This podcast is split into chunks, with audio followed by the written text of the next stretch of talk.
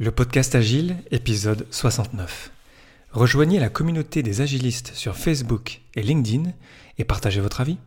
Et juste avant de commencer cet épisode qui va parler des conférences agiles, j'aimerais vous partager une conférence que j'aide à organiser, Agile Lean Europe, qui va se passer euh, au mois d'août, euh, à la fin du mois d'août, ici à Zurich, là où j'habite, en Suisse. Donc j'aimerais vous y inviter tout simplement, je vous mets un lien dans les sources de l'épisode, c'est une super conférence où vraiment ce sont, euh, je dirais vraiment le, lieu de rassemblement des agilistes et des, euh, je sais pas comment on dit, les gens qui pratiquent le lean, les leaners, euh, en tout cas vous m'avez compris, qui se rassemblent. Et c'est vraiment une conférence extraordinaire qui dure trois jours. Donc cette année à Zurich au mois d'août. Allez voir sur le site web agilelean.eu, EU pour Europe, et on se verra là-bas. Voilà, et c'est parti pour l'épisode 69. Bonne écoute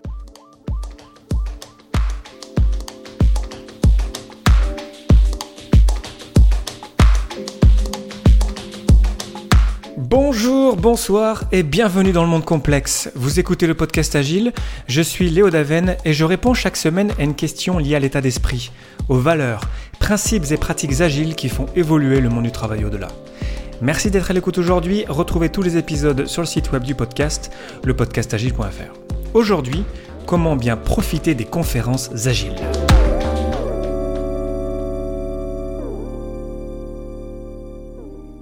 des conférences agiles, j'en ai fait beaucoup et je compte bien continuer à en faire dans le futur. J'ai commencé l'agilité il y a déjà pas mal d'années euh, avec une Scrum Night, je crois que ça s'appelait comme ça euh, à l'époque, euh, qui était dans le centre de Paris pendant laquelle j'avais vraiment touché pour la première fois à ce que c'était que l'agile. Ensuite j'ai fait plusieurs Agile Tours Paris en 2010-2011 si je me trompe pas, peut-être même avant. Ensuite quand j'ai vécu à Montréal au Canada, j'ai euh, participé à des Agile Tours euh, Montréal. J'ai même été membre de l'équipe d'organisation. Et entre-temps, voilà, j'ai fait plein de, conférences euh, diverses et variées.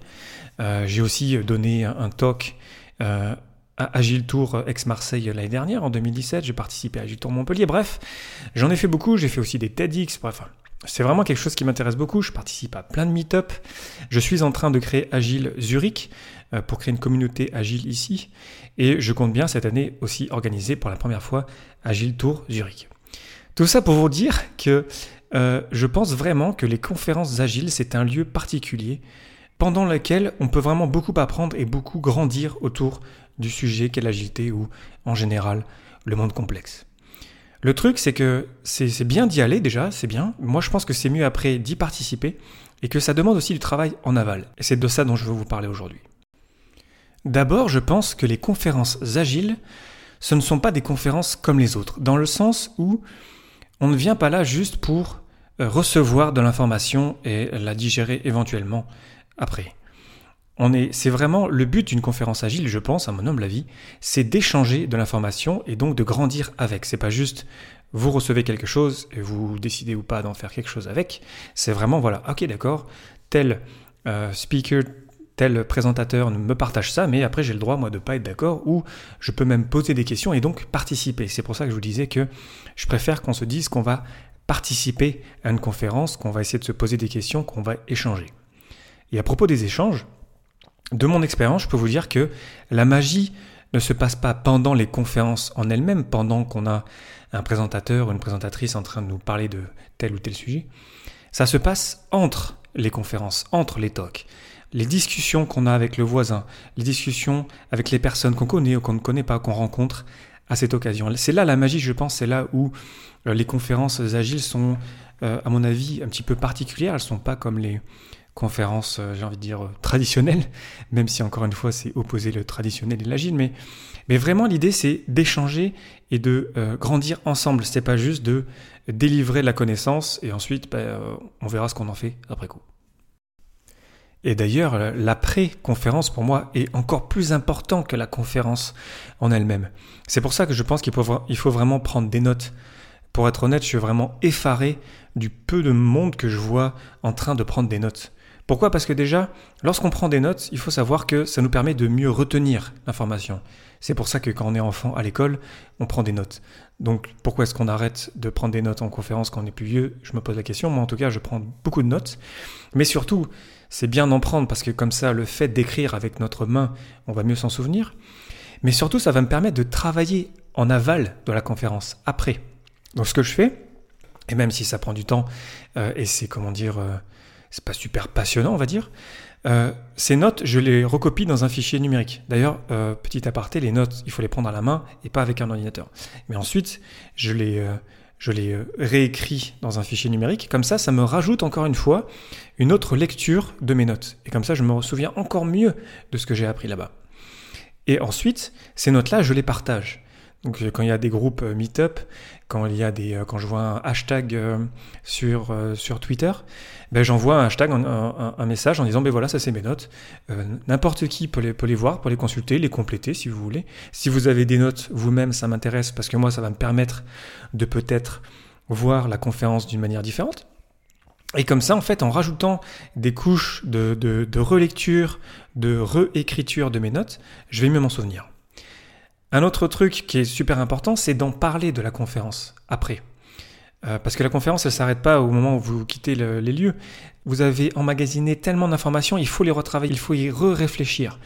Donc n'hésitez pas à organiser des petites conférences dans vos entreprises ou euh, pour vos amis ou lorsque vous échangez sur le sujet avec euh, peu importe qui, pour partager les vidéos ou vous-même, n'hésitez pas à reprendre des conférences ou des talks vous-même tous les speakers sont absolument euh, ravis de vous partager euh, toutes leurs sources, toutes les slides et tous les documents nécessaires pour pouvoir partager l'information que eux vraiment ils ils essayent vraiment de, vous donner. N'hésitez jamais à reprendre ça. Aucun speaker ne vous dira non.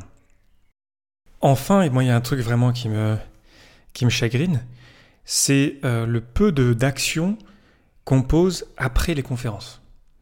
Ça vraiment, je trouve que c'est vraiment euh, dramatique. J'avais lu quelque part que euh, l'humanité, aujourd'hui, on a accès à tellement de connaissances que c'est génial, mais quelque part, en fait, on ne retient pas grand-chose et en fait, surtout, on n'applique pas grand-chose derrière. D'un côté, euh, je pense qu'il y a une responsabilité de chaque speaker de, de, rendre clair quelles sont les, actions potentielles qu'on pourrait mettre en œuvre après avoir, après avoir écouté une conférence. Mais ensuite, je pense que c'est vraiment euh, la responsabilité des participants de se dire que, ok, c'est cool d'aller à une conférence, c'est génial, on va apprendre des choses. C'est encore mieux d'y participer, comme je disais, pour échanger, avoir des échanges, créer des connexions, euh, confronter ses idées. Mais si ensuite on n'applique rien, honnêtement, je me demande pourquoi est-ce qu'on y va, quoi. Euh, et c'est triste en fait, parce que du coup on passe du temps. Euh, mettons, dans mon cas, mettons, je vais à des conférences. Donc avant, euh, j'étudie un peu la conférence, quels sont les talks que je veux voir, absolument. Puis ensuite on y va, on passe une journée, on dépense beaucoup d'énergie, on échange beaucoup. je compile mes notes, je les partage, je repasse dessus, je revisionne les vidéos. Mais si ensuite je n'applique rien, en fait, c'est vraiment du temps perdu, quoi. C'est, pour le coup, c'est pas du tout lean. On vient de vraiment de créer du gaspillage.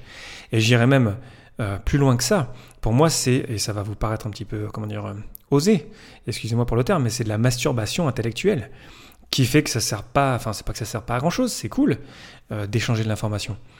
Mais à la fin, si on ne fait rien, je me pose vraiment la question pourquoi est-ce qu'on le fait? Ça, j'ai.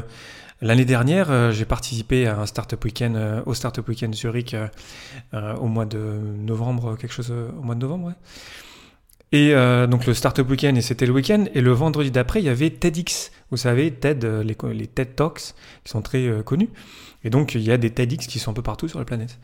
Et donc, c'était la semaine d'après, et ça m'a vraiment, vraiment fait mal, en fait, de voir que oui, il y avait des idées géniales partagées pendant TEDx. Oui, j'ai appris des choses, mais qu'est-ce que je peux en faire? Qu'est-ce que je peux faire, moi, tout de suite, maintenant, en sortant du talk? Quelle action est-ce que je peux poser? Et en fait, il y avait très très peu de qu'on appelle en anglais les call to actions, donc les, euh, appels à l'action. Et finalement, c'était assez, frustrant, oui, d'avoir été dans un mode euh, startup weekend. On peut faire les choses, on les fait, et ensuite, ben en fait, on échange ensemble à TEDx des super idées, c'est génial, mais en fait, on peut rien en faire. Donc finalement, ben, pour moi, c'est un peu du temps perdu. Donc préparez vos conférences à l'avance, participez échanger, n'hésitez pas à challenger les speakers. On adore ça quand on est speaker, d'avoir des questions difficiles. C'est bien, on, a envie de, que notre présentation elle, s'améliore en fait. Donc n'hésitez pas surtout à poser des questions difficiles, à poser des questions, à être actif, à avoir des échanges avec vos voisins, à, échanger en fait. C'est pour ça que ça s'appelle des conférences agiles. On n'est pas juste là pour recevoir de l'information. Ensuite, euh, travaillez sur vos notes pour que vraiment tout ce que vous avez appris, ben, vous en souveniez. Et c'est dur parce que dans ces journées-là, on échange tellement d'informations que c'est très, euh, c'est impossible déjà de toute façon de se souvenir de tout. Mais au moins d'avoir un, réflexe d'y travailler ensuite pour que ça s'imprègne dans le temps, ça je pense que c'est excellent. Et surtout, posez-vous la question quand vous entendez un talk ou quand vous y allez, qu'est-ce que ça pourrait m'apporter Qu'est-ce que ça va m'apporter moi dans ma vie quotidienne pour l'améliorer? Si ça n'apporte rien, si c'est juste apprendre des choses pour apprendre des choses, je dirais pourquoi pas mais je pense que ce serait quand même plus intéressant qu'on puisse vraiment agir après pour que les conférences aient un vrai impact sur la vie de tous les jours. Pour terminer, une question pour vous. Que faites-vous pour profiter des conférences auxquelles vous participez?